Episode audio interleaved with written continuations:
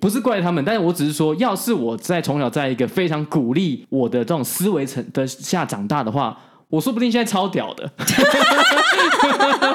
不会，我觉得你现在也很棒。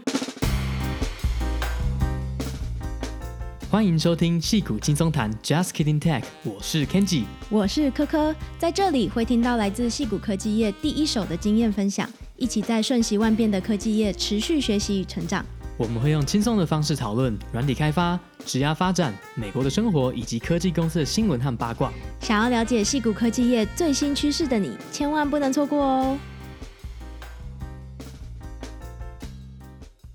！Hello，大家好。我们这个周末呢，算是见识了一下美国的国力和军力的展示。那在西雅图这边的一个年度盛会叫做 Seafair 的表演活动上面呢，我们见识到了美国海军的蓝天使特技飞行表演队，他们非常精湛的开飞机的技术。没错，我们一开始也很纳闷，奇怪这些特技的飞行，就是那种开战斗机，然后有五六台在那边飞来飞去，很帅。结果他们居然是隶属于海军的。对，就是他们的那个叫做蓝天使嘛，那军机就是漆成蓝色跟黄色，那上面就写着 US Navy 这样。对，然后我们个人的感觉是你一定要去现场看。其实你也不用特别在哪里，像我们是有特别去靠近西雅图比较近的公园，但是很多人可能在西雅图大西雅图地区应该都看得到。但是我觉得只要现场看，都比在 YouTube 上看精彩非常非常多。对，因为其实它飞行的范围很广嘛，虽然它总共就是六架战斗机在那边拍成不同的队形，然后有各式各样的特技，但它飞行的范围是很广泛的，所以其实这整个环湖的地区其实都看得到。那现场看冲击性。真的是觉得蛮大的，主要是它那个音爆很强，就是声音战斗机飞过去，那个声音就直接是轰这样。对，就是真的是音爆非常的猛，就是飞机应该已经突破音速了嘛，已经超音速了，嗯，所以就是飞机飞过之后，然后过几秒钟才听到嘣嘣嘣爆音出现，然后就真的是非常的震撼。对，那我们只是回来稍微做一下功课，发现这个蓝天使特技飞行队历史也算是蛮悠久了，反正就是隶属海军嘛，那其实也是有好几十年这种飞行的历史了。不过我查了一下，他们使用的战机呢，也是会随着时代更新的，像现在用的好像。是一款叫做应该是 FA 十八，就是超级大黄蜂这一款战斗机。我记得小时候我们常常讲到战机最熟悉的就是 F 十六，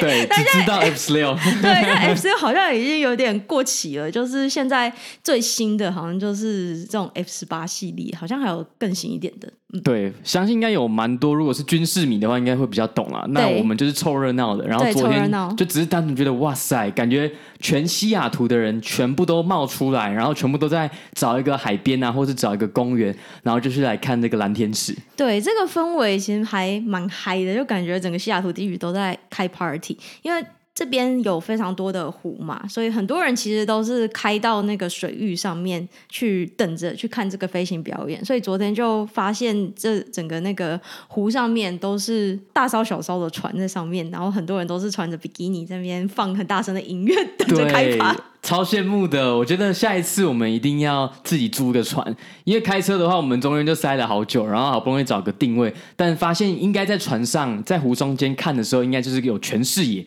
可以看到所有那种战斗机飞来飞去的画面。对，一方面我们又太晚出发了，那到我们预期要。到的那个定点公园之前呢，就发现哎，路都封死了，所以我们后来也没有到公园跟我们约好的朋友会面，我们就自己赶快找了一个地方看。那那个地方就是虽然也是有看到精彩的表演啦，不过很可惜是因为建筑物还是有一些遮蔽。我觉得这就是大人的约嘛。不要解释自己太晚出门。这当然的约就这样，OK。好，我们大概约个明天，然后大概约个几点？嗯，然后实际的时候就是啊，我们约的几点是一点，比如说一点啊，一点才准备要出门，一点够，一点够。结果我就发现昨天真的是路上真的蛮塞的，而且到了之后找不到一道停车位，就只好好吧，下次再约。没关系，下次见。但是就算是一个还蛮算那种感觉是西雅图的嘉年华会的感觉，因为真的是因为疫情的关系停办了两年嘛。对。然后所以这次又重出江湖，这算是我们来西雅图之后他第一次有办实体的活动，然后就真的觉得很酷。因为我那一天也是经过，因为他这是好几天的活动嘛。对。然后一开始我还不晓得哦，原来是这周末。然后我就经过那个大桥的时候，就发现为什么这么多船？嗯。原来他们都是在等着看那些飞机，他们就停在。湖中间，然后因为我刚好跨海大桥嘛，经过的时候就发现哇，好壮观哦，然后想说发生什么事情，然后结果就发现哦，原来是战斗机在天上飞，超帅的。对，你那天经过的时候，应该是他们在彩排嘛？哎，还是礼拜五就有一场了？我是礼拜四经过的时候，然后就发现他们是在彩排。对，然后五六日就有三天的活动嘛。嗯，那那个。特技那个队形，其实我现在想一想，还是觉得哇，实在是技艺非常的精湛高超。就是他们有一个经典的菱形队形吧，就是四艘战机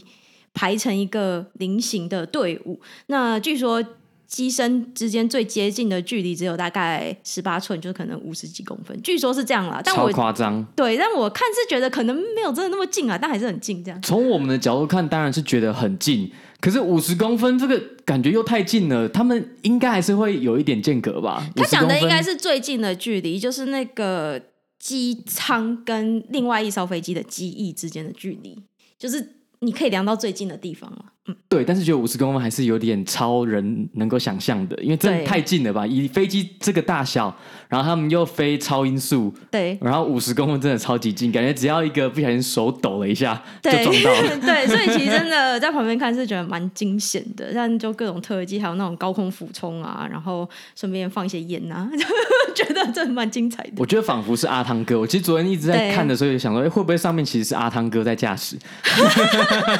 应该不是。是啦，但好像阿汤哥其实，因为我们没有看 Top Gun，但我看了一下，好像它里面也是就是隶属海军的飞行队这样。对，所以如果有看《捍卫战士》的话，可能就是想象就是啊，好几六个阿汤哥，然后在天上做特技表演这样。对，那听说飞这个蓝天使的飞行员呢，都是 the best of the best，就是这个飞行员当中的佼佼者这样。毕竟就是要做军力展示，而且这个就是、嗯、我觉得就是。增加大家对海军或者是对这种美国军人的这种好的印象。嗯，对，没错。那其实这个 Seafarer 除了战机特技飞行表演之外，也有其他一系列的活动啦。那我们这次就没有看了，我们就专程看蓝天使而已。那我几年前看过的是还有叫做 Hydroplane，就是一个水上赛车，就水上法拉利的这种感觉，其实也是蛮蛮精彩的。所以有兴趣的人，其实来到西雅图地区刚好遇到的话，还是可以参加一下。我那时候没有参与到，你跟谁去啊？可恶！就是当时的几个朋友啊，你你没很认识，莫名其妙。但是你又没有找我，我又没有办法去。啊、你就在加州啊？好了，没办法。但是我看那个照片，真的是有法拉利的那个是水上的赛艇嘛，然后看起来很帅啊。对，就也是做的非常的机身很低，然后感觉就可以冲很快啊，所以也是蛮帅的。对，反正我觉得这边的有钱人，大部分人都会有自己的船。对，然后就。感觉在昨天跟今天这两天呢，就是会全部的人都开到这个西雅图的湖上了。对，就是船都开出来了。有钱人的周末活动就是这么的朴实无华，没错，开个船到湖上面逍遥一下。是，我觉得下下一次可能明年的时候，可能要找有船的人寄生一下，当寄生虫。对，我是觉得可能找几个好朋友，大家一起租一艘船，应该会比较可以负担得起，嗯、应该是还不错，可以在上面开趴这样。好，明年约。嗯，那我们有发一些照片在我们的 IG 跟 Facebook 上面，那有兴趣的朋友们可以 follow 一下。好，那今天想要来跟大家分享讨论一下的呢，是我最近在看的一本书，就误打误撞，不知道为什么就选到了这本书，在 Kobo 上面被推到，那我一看之下就发现还蛮有趣的，所以就继续看下去了。这本书是这本书呢，它叫做《女性创业养成记》。那它的英文其实叫做《Leapfrog》啦。那中文的书翻译书是由时报文化出版的，叫做《女性创业养成记》。那它的作者是娜塔莉尼诺。那它本身，我觉得它不是说很有名啦。那主要还是书本身很吸引我。还是稍微讲一下他的背景好了，他也算是在科技业是有一些创业的历程，就是可能有十几年的经验吧。那他早期就是自己有创办，就是帮人家写网站的这样子的一个公司，所以也算是科技业的，就是工程师，也是有沾到边了，有沾到边，有沾到边。他也是跟几个朋友一起创业这样。不过你讲到这个书名的时候，我第一个想法是、嗯、是《熟女养成记》吗？我是觉得。中文真的翻的有一点，就是有点非常针对女性啊。因为我后来看一看，他书中当中的重点其实是他提出了五十个给女性，如果你想要创业的话，给你的一些建议、一些妙计。但其实蛮多是，我觉得不管是男性还是女性，都是非常适用的，因为他就是给创业者的一些建议。对啊，就是不只是女性嘛，只是这些书他们其实都是要有一个针对的客群嘛，所以一定要写的比较针对性，大家才会比较有兴趣去阅读嘛。没错，因为她本身是女性嘛，那在科技业她其实也经历过蛮多那种，比如说在开会的时候，自己是会议室当中唯一一个女性，而且她还是拉丁裔，所以算是少数族裔的女性，所以她常常有这样子的一种觉得呃。身为少数族群，在科技业当中所受到的一些不一定是歧视，但是至少会觉得有比较劣势的部分，所以他也是希望可以给更多的女性想要创业的话，希望可以帮助他们。我觉得这是一个还蛮好的例子，就是一开始是这种拉丁裔女性，这个就是超级少，这在科技业等于是基本上是很难找到的，就是稀有动物啊。对，然后你其实我不止看到她，因为我后来之前我之前不是有提过，我之前去 Brex 参加实体的。就全公司的实体的聚会嘛，对，然后也是有请拉丁裔的女性的 CEO 来演讲，对，然后就是他们从一个本来比较少的族裔，然后因为他们一直讲，就是讲自己是少族裔，然后也是要讲自己克服了有多少心路历程，然后到最后就变成是一个感觉是一个荣耀这种感觉，就变成是只要讲出来就是哦，你一定经历过很多，然后你一定突破过很多，你才有办法达到现在这个地位。没错，是的，对，所以我就是一个典型一个把比较。在一个群体里面比较少的部分，然后把它发扬光大的一个，我觉得算是蛮好的例子啊。对，那我觉得他这边其实也有分享到类似的点，我待会也会提到，就是其实。他在他的角度来看，我们常常概念中觉得是让自己处于弱势的部分，其实很多时候也可以把它反转变成自己的优势。那他就有阐述到说，就是他的一些身份，他如何去利用，然后让他变成他创业路上的一些优势。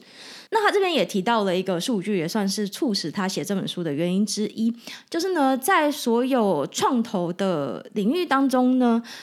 二零一八年的统计。就是因为他这本书是二零一八年出的嘛，那在创业获得的资金当中，只有大概是二点五 percent 到五 percent 是给女性的创业家的，所以在比例上其实是少之又少。那他就去思考对，就真的是非常的少，因为你想有一半的人是女性嘛？哎，你不能这样讲，你要有创业的人，女性本来就比较少啊。哦，对，是这样子没有错，但是终究来讲，就是我们看到在创业家的群体里面，女性就是非常的少。对，所以他就是很希望可以翻转这样子的一个趋势，所以就写了这本书。这样，我记得你讲到这个 Stitch Fix 的创办人也是女生嘛？对，那她也说。你知道他叫 Katrina，他叫 Katrina。对，我记得他之前在一次的，我忘记我是听他的 Podcast 还是 YouTube，也是提到说，他一开始在募资的时候也是处处碰壁。对，就其实大部分的原因是因为她是女生啦，然后她在募资上面就是要真的比别人花更多的努力，才能够好不容易得到几个创投的青睐。对，她的一些演讲我也有听，那也是从中可以感受到，女性创业真的会相对于男性可能会。站在一个比较劣势的地方。那我记得 StartPub 有一位女性高管，她就讲过一个观察，就是白人男性呢，只要有点子就可以拿到资金；那白人女性要有一些成就展现给别人看，才可以拿到资金。那黑人女性呢，就是拿不到资金，这是她的观察。对，那我想现在因为大家对就是少数族群的一些呃重视，就是对于这些所谓。不管是性别或是族群不平等，越来越重视，所以现在应该是还是终究会有人拿到资金啦，只是说在比例上仍然是比较少的。对，其实这边我想稍微讲一下，因为很多人可能在科技工作的人，他们会有一个。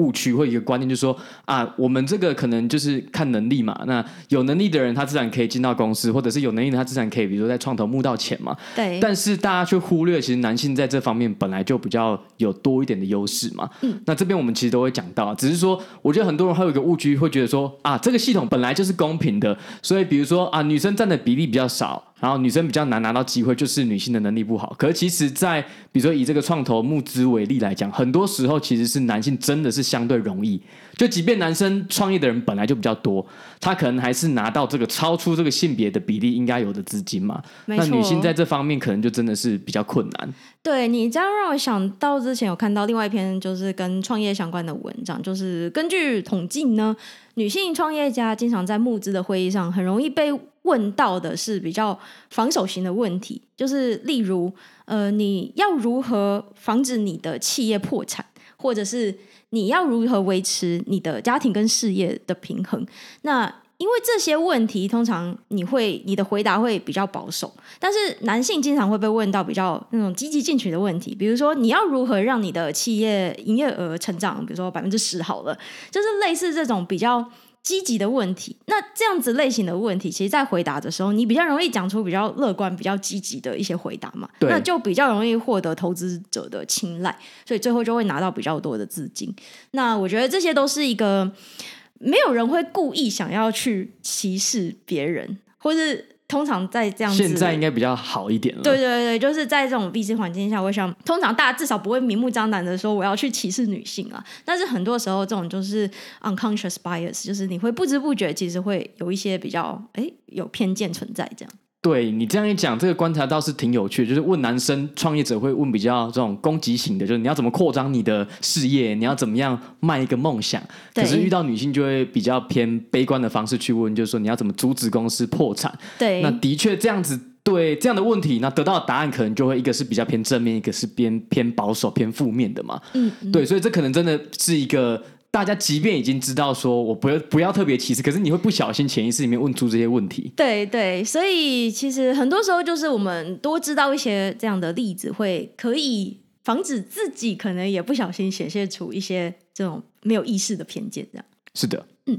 那回到娜塔莉的书，它的书名叫做 Leapfrog 嘛，其实这个字就是蛙跳的意思，字面翻是这样，好像是一种小朋友玩的游戏啦。那经常被用来表示说是什么小朋友玩的游戏，应该是运动跳背体罚的时候会被做蛙跳，好像就是你从另外一个人背上面跳过去也算是吧？哦，这样也算呢？对对对哦，OK OK，对，但我觉得这个词其实跟 Lean In 的概念有一点像啊，就是说。就是你要参与这个职场，然后你要想办法，就是得到晋升，所以概念其实是蛮像的。那娜塔莉在这本书当中呢，其他针对创业者、女性创业者该有的心态呢，也有一番她自己的阐述。那首先前言明目张胆就直接说了。呃，没有耐心是一种美德。希望女性创业者不要太有耐心，你要想办法去找到社会上你创业路上的一些捷径。那通常他这样子一讲的时候，他身边的亲朋好友可能就会面露难色，就会觉得，诶，你这样子是不是叫我偷吃步？是不是要叫我不要遵守一些规则跟体制？对，但其实。他不是这个意思。那他的观察是，女性，我们先不要讲是先天还是后天。那我个人认为，后天环境其实会造成女性倾向是比较想要遵守规定，比较想要希望自己是公平竞争的，然后不要去打破一些规则、违反法规，因为很怕失败跟犯错。嗯，因为社会好像会比较期望女性不要失败，或者是女性是完美的，就是你不要让自己就是。人生路上留下一些污点等等，对，所以其实女性会比较习惯去遵守别人制定的一些规矩，但是事实上，很多时候你要成功，或是至少达到世俗上面的成功，比如说在创业路上获得足够的资本，很多时候是要超捷径的。那这边的。捷径很多都是合法的，比如说很多人他可能生下来就有信托基金，之后可以继承，或者是靠着很多家族的裙带关系等等，那这些都是合法的，但其实也是所谓的捷径，就是可以让你更快的得到更多的资源去做你想要做的事情，就是你要放大自己的优势啊，对。我觉得就是你不要在那边，比如说大家只是酸民的话，就会攻击说啊，你就是靠你爸的钱，或者靠你妈的钱嘛。嗯。但是如果我有这多，我有钱的话，我当然是我家也是没有了。我说如果我本身是有这些爸妈留下来的很很多的资源，我不用才怪呢。对。我就是要好好的把我的资源利用到超级大，那继续复制这个成功嘛。对，当然就是要在遵守规定的路线上面嘛。但是我觉得很多人可能，你你你讲的例子，应该说女性会比较怕说去，就是。使用吗？不太想要被别人说是呃，可能靠关系啊，或者是你是靠家里啊，就是或者是说你不想要去。呃嗯，好像是去钻法律上面的漏洞，去拿到一些资源等等，就是不希望有这样子的情形发生。哦，对，我记得我们以前有讲过一个观念，就是别人在看到一个人的成功的时候，都会归功于他先天得到的一些额外的优势，但是在看待自己的失败的时候，就会说这都是累的错，别人的错。嗯，然后自己成功的时候，就会说啊，我是靠着我的一些个人的努力或者我个人的特质才成功。那相反的，如果他看到别人失败了，就会说啊，那都是你自己的问题，你一定是哪里没做好。所以，我们人天生都有这种，多数人啊，天生都有这种双重标准，对，就是自己成功是自己的，自己失败是别人的。然后别人成功呢，一定是啊，他一定是有一个富二代，然后别人失败就是他自己的问题，大家会有这个谬区啦。对，不过这某种程度上应该也是一种保护措施吧，人天生自建的。保护措施，让自己可以好好的生存下去，对，至于对自己太信心崩溃。对，就是让自己比较好过。所以人多人天生有这个回路，自我保护的回路。对，没错。所以作者在这边也是算是提醒大家说，其实人生下来就是不平等的嘛，但你一定有你自己的优势跟你自己的一些劣势。所以就像你刚刚讲的，我们就是想办法去放大自己的优势。那他这边也特别提到了。这也就是为什么你不需要去害怕自己被贴标签。以他的例子来讲好了，他就提到说，很多有色人种和女性呢，其实通常这种有色人种女性的组合，就是你在呃社会上你被认为是最弱势的一个族群了。对。但很多时候，其实政府或者是企业部门都会对有色人种或者是比如说女性有特殊的补助方案。那这些乍看之下，你以为是缺点的劣势，实际上可能会让你带来更好的机会，也不一定。所以在这个时候，就是把握这样子的机会，你不要不好意思去利用这样子的机会。那这边就举了一个例子，就是有一位拉丁裔女性，她应该是做嗯发片。的就那种拿来接发接发的那种造型品。对，那这位女性呢，她就是参加了一个电视的创业节目。那这个创业节目专门是要找拉丁裔的发明家。那她就上了这个节目，那因此可以就是去宣传她自己的产品嘛，那就获得了很大的成功。这就是一个例子，就是虽然这个节目是专门给拉丁裔的发明家，但其实你如果可以好好的去利用这样子的优势的话，它其实可能是很多人都没有办法得到的一个机会。就是真的不要害怕，就是很多人会怕说，那我讲的这个是不是假设就会有酸民说啊，你是不是在消费你身为拉丁裔的主义？对对对，那但是当然要使用啊，你当然有这个机会让你的公司成功，你当然要把握任何可以使用的机会嘛。没错，那另外一点他也提到了，就是很多商业建议，就是现在你在市面上可以看到媒体很喜欢吹捧的一些成功人士，他们给出的商业建议。呃，常常都是蛮有问题的啦，就是很多时候是不适用于你自己的例子。比如说，像前几年应该蛮多的新闻很喜欢去吹捧，嗯，像是呃，Mark Zuckerberg 类似这样辍学，然后不念大学，所以很多像 Peter Thiel 他们应该都讲过类似的话，就是你可以不要念大学，你就不要念大学，你赶快辍学去创业这样子的建议。但其实这样子的建议对很多人是不适用的，因为当你没有一些背强大的背景的时候，可以去获得社会资本的时候呢，教育就是一个最有帮助的一个方法。我觉得他这个是讲的还蛮不错，因为很多商业建议，其实你要想有多少人是连续创了好几间成功的公司嘛？比较少嘛，偏少数嘛，所以很多时候有有一些创办人，他可能在某一些领域，或是他的公司很成功，他的建议不代表可以直接复制到另外一个产业，或是另外一个不同的创办人、不同的公司嘛。所以你就看，其实大部分的人的成功留下来的，他可能是真的是他很独特的经验。非常适用于他个人，他才有办法在这个领域中成功嘛。对。那他即便他即便已经做了成功的公司，他再去跳到另外一个领域做不同的公司，他可能就失败了。嗯。所以很多时候这种商业建议就是你是参考就好，当然是要截取你觉得对自己有用的部分。但我觉得不用做一件事情，就不用过度 overfitting，就不用说好像他讲的就是圣旨，你要照着这些成功人士做的一样。没错，就是不用把一个你。你心目中的楷模，把他所有讲的话都奉为圭臬，这样，因为很多时候那就是他专属的一套成功的法则。那很多时候就是不适用另外的人，这样。那另外一个我觉得也是蛮有道理的，就是很多创业家都会说，CEO 要最后一个领薪水嘛，或者是比如说领一元的薪水。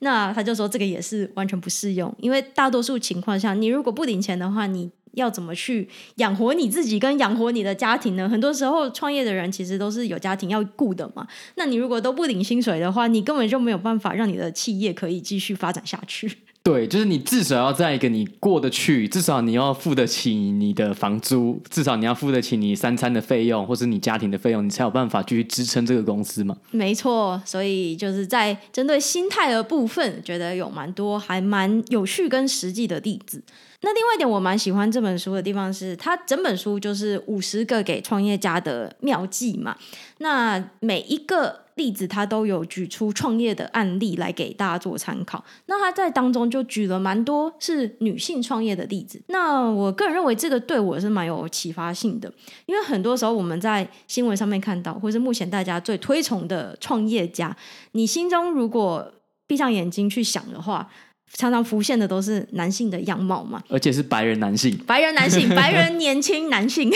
对，所以你各位牙医男性，你应该就觉得说啊，牙医男性好像没有一个比较成功，在美国的科技公司成功的 CEO 的的这个形象嘛。对。对，所以大家也可以用这个去想，那女生也可能有这个困扰，就女生在全世界的范围里面比较少。对，没错，所以这本书里面他举了很多女性创业的例子的时候，会让我身为一个女性读者是会更有共鸣的，因为很多时候人还是会对跟你比较相像的人，最终还是比较容易同理，或者是。比较能够去理解他的处境的嘛，会你会比较遇到类似的状况跟挑战，所以他举比较多女性的例子，他描述的样貌，有时候我会觉得会跟我自己比较像，我比较能够感同身受。那同时你也比较可以去想象说，如果我未来去创业的话，我是不是会对自己有信心？就我可以去想象那个成功的样貌，让我更知道要怎么样去努力。对，那你觉得为什么有一个楷模，就是是一个还蛮重要的事情？我觉得有一点像他这边有提到，就是他这边提到一个练习，就是你可以去想象你成功的样子是什么。那你可以去想象你成功的样子的时候，其实某种程度上就是帮你自己设立一个目标嘛。因为很多时候你要有一个目标，你才可以去制定相对应的计划，让你知道怎么样去努力。那同时有一个楷模存在的时候呢，你可以去研究他，他在这个路途上面他。遇到过什么样子的困难？那这些困难可能是跟你比较类似的嘛？那可能就可以利用他的经验去帮助自己面对现在的挑战。对，因为其实大部分人，你的想象力就是你能够达到的上界嘛。对，你要这样想。如果你想象力就已经是很很低了，你要怎么可能超越你想象力的上限嘛？所以一定是你有机会看到更远的事情，你才有机会去达到它嘛。那这个我其实最近，像我最近在听那个卢彦勋他的一个 podcast 也是讲到说。嗯他一开始当职台湾第一，他等于是台湾第一个职业男子网球选手，可以达到这样的高度的。对，他们一开始也是完全没有人可以参考，嗯，所以就超级辛苦，就是根本不知道说要怎么找教练，怎么安排比赛，然后因为全世界有这么多不一样的比赛，怎么安排赛事啊？然后你要怎么样调整作为一个运动员的心态？他算是台湾第一个职业男子网球可以达到他最好的世界排名是三十三名嘛？那你要想象，如果他在有楷模的情况下，他会不会可以？到达更高的高度嘛？没错，因为你没有一个楷模的时候，很多时候你是要自己去花很多时间去 trial and error，然后你去犯很多错误。那其实我们都很希望有钱人可以告诉我们说，哪些事情你是一定会犯错的，你就可以去避免那些事情嘛。对，你就等于是绕了很多弯弯路，在做很多很挑战的事情。但如果有人告诉你说，你不要浪费时间在这，你把资源投入在更好的地方，你可以搞不好可以省下好几年的功夫在那些事情上面，然后你可以最后达到更好的成就，这是不一定的嘛。这样就有点像是你是先生世主啊，你就是。帮后人开路，那你身为先人就是嗯比较辛苦一点，就是要花更多的血与泪这样。对对对，以某种程度虽然是你在你有一定成就之后，算是造福后面的人嘛，那让后面的人就知道说、嗯、啊，可以，比如说可以达到这样的高度，可能女性创业可以做到这样子，那我一定也可以做到更好这样。嗯对，那其实这也算是我自己这多年来也是多少有一些类似的困扰，但我发现最近有好一点，可能是越来越看到更多的 role model，也是让我自己更有信心。就是有看到蛮多公司里面有时候会请一些女性高管来演讲嘛，那这些演讲当中，他们就会有更多的分享，就是他们一路走来遇到一些挑战啊，然后针对女性有什么样的建议，我觉得其实都是还蛮受用的，而且也不知不觉会让我是算是更有信心吧。就是会觉得，嗯，好像可以继续在科技业这条路继续发展下去。我觉得一定有差啦，因为像我最近看这些电影影集，都觉得说怎么都没有一个亚裔男好好的当男主角，就觉得很受限，就觉得很可恶这样。真的都看到最近好像看到蛮多是印度裔的演员，对。我觉得印度裔不算亚裔啦，必须这样讲，他们算自己很独特的一个群体。对，虽然他们也在亚洲，但是就嗯不太一样。就是我跟你讲，亚洲的其他人混在一起，你可能认不出到底是日本人、韩国人还是台湾人或是中国人。对，但是印度人你一定认得出来。你混在里面，亚洲人里面，你一定认得出来印度人是谁，所以我觉得他们可以独立来看。真的，而且因为他们在美国其实人数也众多啊，所以就其实现在也算是蛮有分量的一个族群。对，所以比如说对印度裔的演员来讲，他们就看到说，哎呦，我们的族裔已经在这么多的电影跟电视剧都有扮演男主角的经验，那他们就比较有机会成功嘛。嗯。但比如说像台湾的华裔的就很难。就目前没看到啊，我在帮台湾演员发声，所以你现在是觉得自己很弱势，是不是？对对对，台湾演员很弱势，好像是哦。嗯，那反正呢，这本书里面他就讲了蛮多创业的故事，就是包括这个创业家他怎么样从自己的生活当中或者亲朋好友遇到的问题上面去。发现问题，然后想办法去解决，所以很多时候是从一个很单纯的一件事情，但是可能是困扰他自身已久的问题，然后想办法去找出更有效率的方式，不管是呃节省更多钱或时间，或者是让你得到更多钱或时间，就是想办法找到更有效率解决问题的方式。那最后就发展成一个可以盈利的事业，它不一定发展到很大，因为其实很多企业我在看这本书之前我都没有听过，但是。至少是一个可以盈利，而且让他们可以自给自足的一个事业。对啦，某种程度比较像是艺人公司的概念，嗯、对，对不对？对，就是、其实我看这本书也是艺人公司这个概念又再度浮现在我脑海。就是很多时候你不一定要无止境的追求成长嘛，可能。发展到一个你觉得舒服的规模，可能是最适合创业家的一个部分。对，因为不是每一个人都适合去做这种细谷高成长型的科技公司，就是你一定要最后是成功 IPO 上市，然后你一定要疯狂的招募、疯狂的募资下一轮。其实不一定嘛，你可以做一个，比如说你从一开始一个人，最后做到五到十人，甚甚至最多做到五十人、一百人左右的公司，但是你觉得？你只要保持这个人数，你可以一直让你的事业体稍微稳定的成长，然后去养这些固定的员工，那就好了嘛。对，那这边就有一个例子，他举了 TaskRabbit 这个算是零工平台的创业故事为例子。那创办人应该是他本身不是一位妈妈了，但是在他住的地区。波士顿附近，他知道这个社区里面有一个大概五六百人左右的妈妈团体。那像我真的也是有被加到一些西雅图地区妈妈团体，对。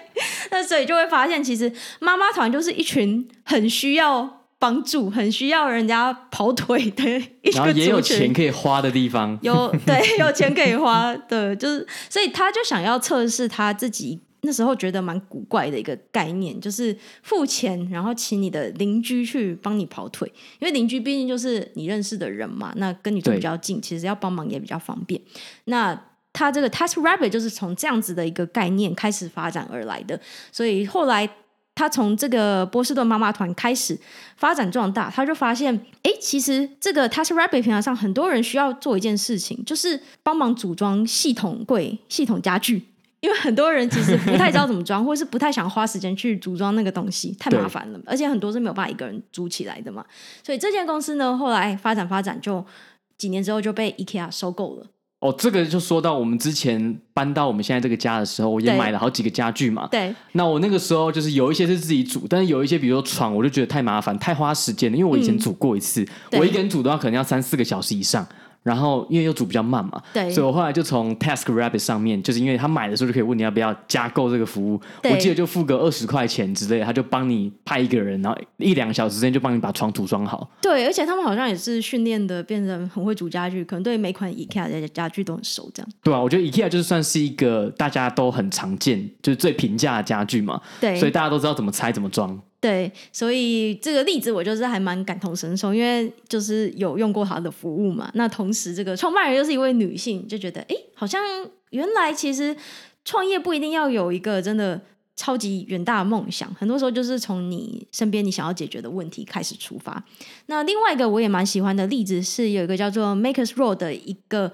呃网页平台，它专门是用来媒合美国的。工厂还有设计师。那这边的设计应该是像是服装啊、家具这种比较偏手作设计创意的设计师。设计师。那这个创办人他本身大学也是念设计系的，那他就发现了他们这个产业当中呢，里面有很多设计师，他们都有一个共通的问题，就是他们很。很难去找到适合的厂商，很多时候是不知道怎么去找厂商，不知道如何下手。那另外一方面，很多美国的工厂，其实，在这种全球化的竞争之下，也是蛮辛苦的在经营着，就是他们要找到客户也是非常困难的一件事情。对，所以他就发现了这样子的一个缺口，然后就创办了 MakeStore 这个平台。所以就可以把设计师跟工厂媒合在一起嘛，让两边都有需求，让那些在美国工厂可能找不到客户，然后可以找到这些设计师当客户，然后这些设计师就找到比如说符合他们标准的工厂来帮他们生产一些东西，这样子。对，所以我觉得这个就是一个也还蛮好例子，也是从他身边观察到的问题去着手，然后同时也是他自己的领域嘛，所以他可能就发现了这样子的一个 niche market。对，所以很多时候的确是看你在哪一个领域，然后你之前做过什么事情嘛。像他就等于是在这个领域知道的这个领域的痛点在哪里，他才有办法做这个创业嘛。对对，所以其实不见得其他人能够看到这样的问题，然后能够去解决它。对，所以回到创业这件事情，很多时候就是它的重点就是你要去解决问题，因为创业的本质就是你去解决一个没有人可以解决的问题嘛。那要找到问题，也是要发挥一些创意，发挥一些观察力。你去观察周遭，你到底有什么问题是你自己非常的有兴趣，你想要解决的。对。那他另外还提到一个，我觉得也蛮有趣的概念，就是他观察他周遭创业的人，很多人的背景其实并不是来自科技业，因为现在科技创业正流行嘛，大家都喜欢跟科技沾上一些边，但很多时候。这些创办人并不是来自科技业，但是他们还是非常懂得利用科技。那运用科技其实就是一种手段，而不是目的了。他就用开发应用程式为例子，他就主张说，你如果想要做一个应用程式或是网站的话呢，你不用自己从头去刻一个出来，你就是可以找到人帮你做，你就做，因为你不会想要你花了钱花了时间去做这个东西，然后又不太熟，那最后你做出来的东西，发现其实你就是花一点钱，你可以节省非常多的时间。对，因为毕竟如果你不是那种科班出身或是科技业出来的话，可能对你来讲，你要花这些人力成本跟你自己的时间投入根本是不值得的。嗯，对。但是如果你真的可以肯花钱，然后省时间，请到专业的人来帮你设计，然后甚至是开发这些网站的话，其实是会省非常多的。对，所以花钱买时间还是一个，不管是你的生活或是创业上面都。非常受用，我觉得超级重要，就是因为人的时间是公平的，对，人的时间只有递减而已啦。到你死的那一天，就永远是递减的。但是钱花了，可以把你的时间省下来，去做更有意义的事情。然后钱花掉了之后再赚就有了，所以钱是可以赚回来的。但时间不行，嗯、所以花钱省时间真的是超好用的一个一个那个心法，大家可以记得一下。合理的范围内使用啊，合理范围当然是合理，在不破产的情况下花你的钱，然后让你自己的生活品质变得更好，让你有时间去做你觉得有意义的事情。我觉得这是相当重要的，因为很多人会很省，就是很多人从可能是我们华人或者是台湾人从小教育的观念嘛，就是觉得勤俭持家是一种美德，这样对，然后你就疯狂的工作，然后。也不好好的犒赏自己，然后你就觉得说，我赚的钱以后我为了退休要用，或是花很多时间去找一些，比如说大特价，找一些好的 deals。对，我觉得花合理的时间 OK 啦，就你可能花一点时间看，但是有的人是，比如说你忍了很久很久，然后一定要等到说特价再买，嗯，然后你很多时候就是会让自己过得相对比较辛苦啦。对对，但是其实很多时候。不用这么艰难，就是在合理的范围之内花一点钱，然后让自己的品质变得更好。因为不然，很多时候你等你退休了，你想花钱的时候，你没有身体，没有健康的身体去花了，嗯，那不是更得不偿失吗？本末倒置。对，所以嗯，该花钱的地方还是把它花下去就对了。没错，对，尤其在创业上面，因为毕竟你创业。你应该是要 focus 在你为你的客群提供的服务，而不是你要花很多时间去搞一个自己不是很熟悉的东西。所以，而且现在有蛮多服务都是，其实你就是花钱，其实都可以买得到嘛。所以，更多时候是你如何去组合、综合运用这些资源。对，因为创业也是在跟时间赛跑嘛。你等于是你公司可能要在很短的时间内去满足客户的需求嘛，所以你可能要让钱花在刀口上，然后再想办法在比较短的时间之内有真的。结果出来，真的有 prototype 出来可以服务你的客户。嗯、没错。好，所以反正他这边也讲了非常多蛮有趣的创业小故事，那还有非常多其他的例子，就鼓励大家自己去看一下这本书。那另外针对妙计的部分，我也讲几个我自己觉得比较有感的。好了，那其中一个就是创新三步骤，就是让你怎么样可以让你的事业上轨道。他就提出了这三个步骤，就是第一个是创新，第二个是量化，第三个是协调流程。那我觉得这三步骤其实就是一个让你进步的一个法则啊，不一定是用在创业上面，其实在你生活上面，你想要进步的面向都可以使用。因为第一个就是你要有一些创意，你要有一些创新的点子产生嘛。但产生之后呢，你要想办法去量化你的进步，就是你到底有没有在进步，让你的企业变得更好。就是你必须要去，你让它是可以被衡量的，这样你才知道要怎么样的改进。那再来就是让这整个流程是可以尽量去自动化，或者至少有固定的流程，这样你才可以让它的规模不断扩大。就是把 SOP 改好、改满这样子。对，就是你有一些，你有原本有一套流程，然后去做一些实验，然后去衡量说你现在做的怎么样，然后不好的话就把它再改进。对，就是一套 SOP，有点像你最近在那个减重的一个例子。哦，我其实不是最近减重，是去年的事情。哦，对，对啊，我去，哎，这个好像没有在节目上分享过。哦，那你要分享吗？还是你不想让大家知道你在量体重？啊、没有，我我觉得这是一个蛮好的策略啊。就是像我去年的时候，我大概在半年多的时间，大概瘦了七八公斤。对，那其实呢，在这个在这个瘦身之前，我本来就是一直是一六八。就是一六八，就是我只吃午餐跟晚餐嘛。对对，那其实这个对我，其实一六八一开始是有效，后面就是到一个瓶颈，最后又又稍微就是变得有点肥肥的这样子，肥肥的，好可爱。对，所以像一六八就没有非常适用我嘛。那我后来。发现我的根源是什么？我的根源就是我吃太多淀粉，然后吃太多糖，然后喝太多饮料、薯片、零食、对零食这些，对，就是这些东西。对，那我那时候做的一个做法是我根本也不想要，就是太激进，我根本也不想要说我直接不吃，因为我还是很喜欢吃这些东西。对，我只是想要让自己，比如说少吃一点淀粉，多吃一点肉，多吃一点蔬菜，稍微让自己的饮食比较均衡。所以我唯一做的事情到现在为止，我唯一做的事情就是我只是每天量体重而已，就是让你知道你有多胖。然后你比如说你今天稍微比昨天胖了一点，就是啊，那我今天可能不要吃这么多，然后淀粉少吃一点。对。然后我就真的就是在半年多的时间，从去年五六月吧，到去年十一月这半年的时间，我就瘦了七八公斤，然后那个体重维持到现在，等于是都我瘦了之后就没有再复胖了。对啊，我其实把你现在的照片跟你之前前几年的照片翻出来看，就真的是有差的。其实没有比较，真的是没有伤害。对，发现几年前、两三年前的照片真的是超级吃肥的。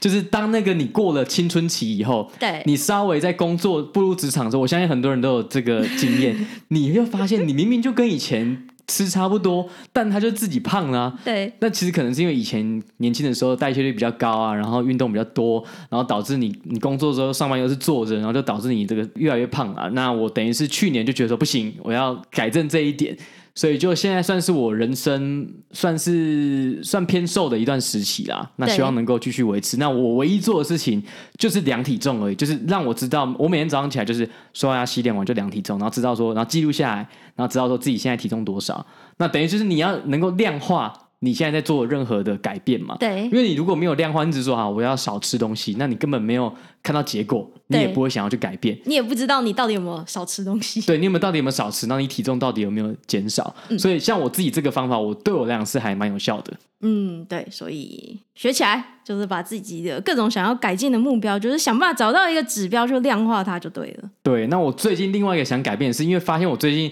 被科科害的，就是科科呢。哈。带我进入甜点跟冰淇淋的世界，我本来就没有到特别爱吃，oh. 但是他就会说，哎，那我们去吃一个好吃的冰淇淋店，然后找了一下，然后他吃了一次之后，就嗯，好，那好像 OK，但是我就说，这太好吃了吧，我都是浅尝即止，然后谁知道你就是一吃就哇爱上，对，就哥哥都是好，我尝试一次，哦，好不错不错，可以这样，结果就变成说太好吃了吧，我明天再去吃，我哪知道你那么容易被 trigger。我的可塑性很高啊，然后就很容易被带坏，真的超高。而且我前天还找到一篇西雅图必吃五十家冰淇淋，然后就有一个清单了。哦、太罪恶，太罪恶，罪恶清单。对，反正总之我最近想要改善这个问题，就是我吃太多这种甜食的饼干了。嗯、但是很很神奇的是，可能因为我最近运动很多，所以我并没有复胖。对，但是我现在做的事情就是说，如果我今天有吃饼干，或者是吃冰淇淋，或者是吃炸的，我现在就是开始记录。对，那目前只有一两个礼拜，所以还看不出成效。但是我觉得我会借由记录的这个过程，我就知道说我每天吃了哪些不健康的东西。所以目标就是希望这样，我可以之后就是慢慢减少我吃这些东西的机会。这样有，我有发现你你这样子下来好像。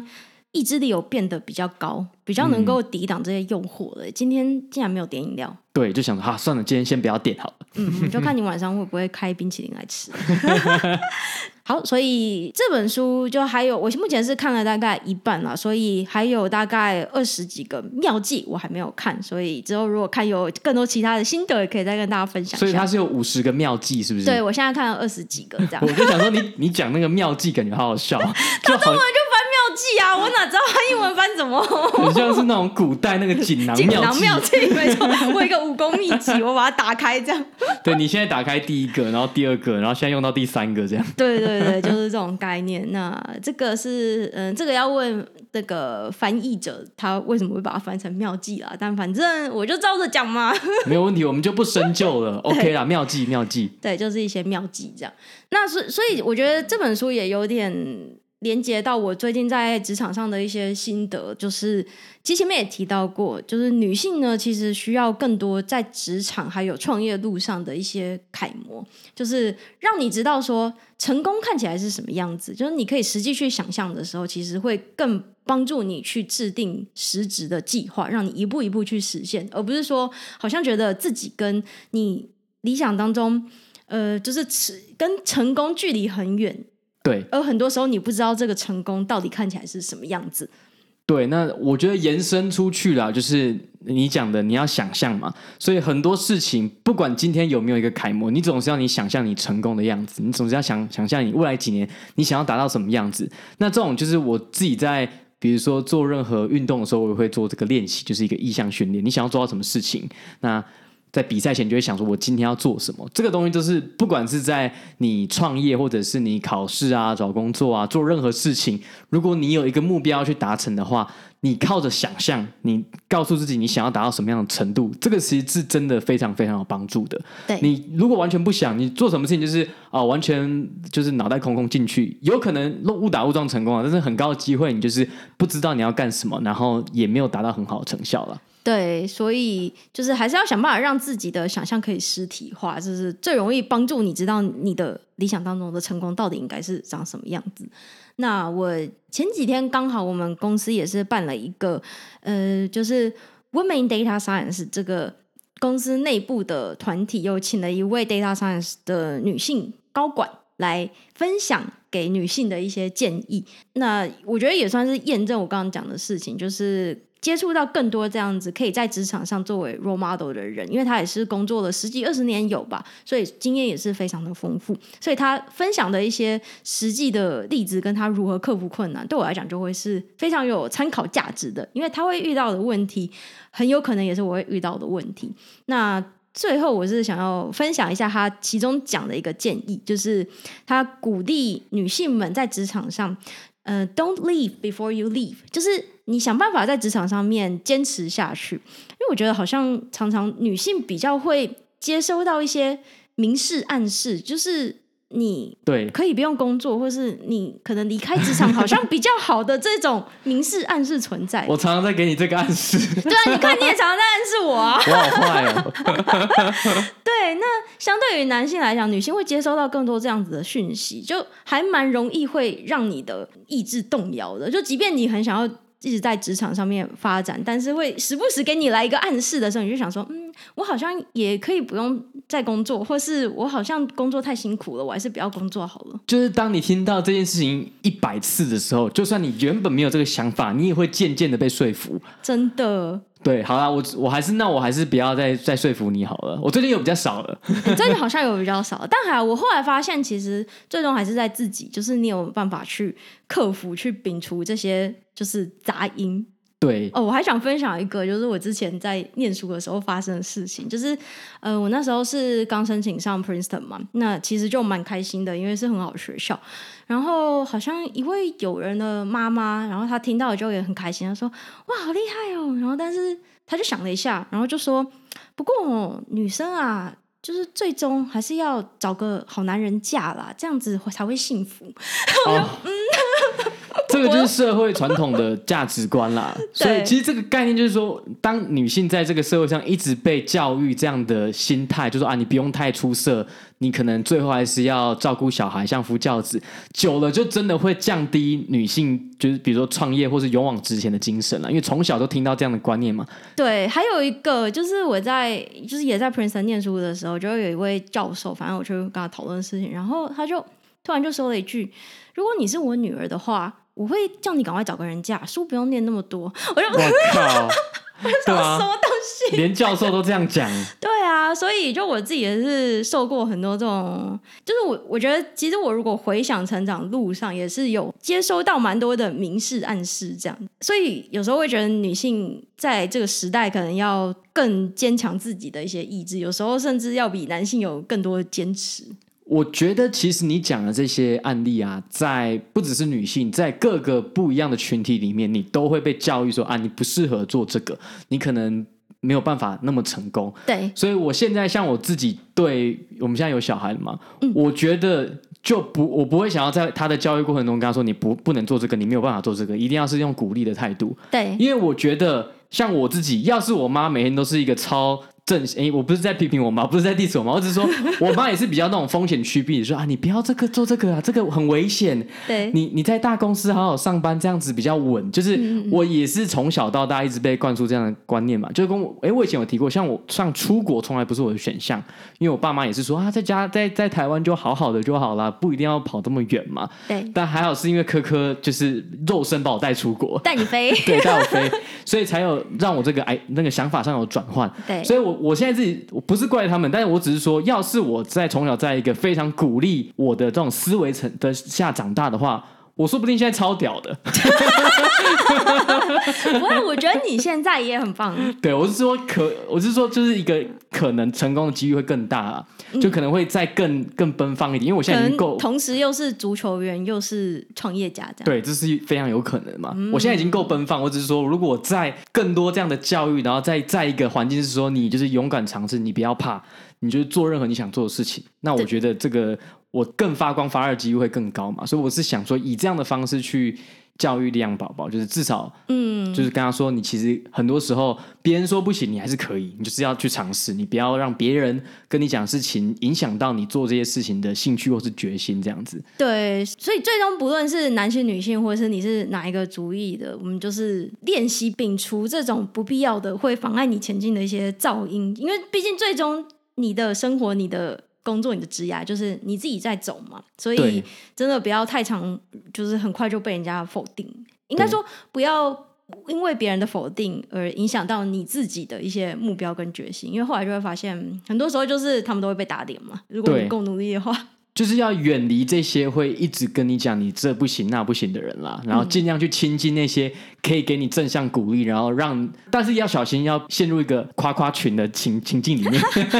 就是你要在一个自己要小心哦。对，很多事情要小心，就是你要在一个平衡里面，你不能都都没有被鼓励到嘛，你一定要是有鼓励的嘛。那当然也也是要有一些事实的批评来让你知道说你现在的进度怎么样。对对对，但是总之就是尽量把自己的优势好好的放大，那自己的缺点，第一个不要太在意，第二个想办法补起来，其实就 OK 了。不要太去对一些呃，比如说你遇到的不公不义的事情感到愤恨不平，其实愤怒是没有用的，还是好好的去嗯、呃、专注在你可以改变的事情上面。没错，嗯，好，那今天这集差不多就先到这边了，希望大家还喜欢。好，我们下周见，拜拜，拜拜。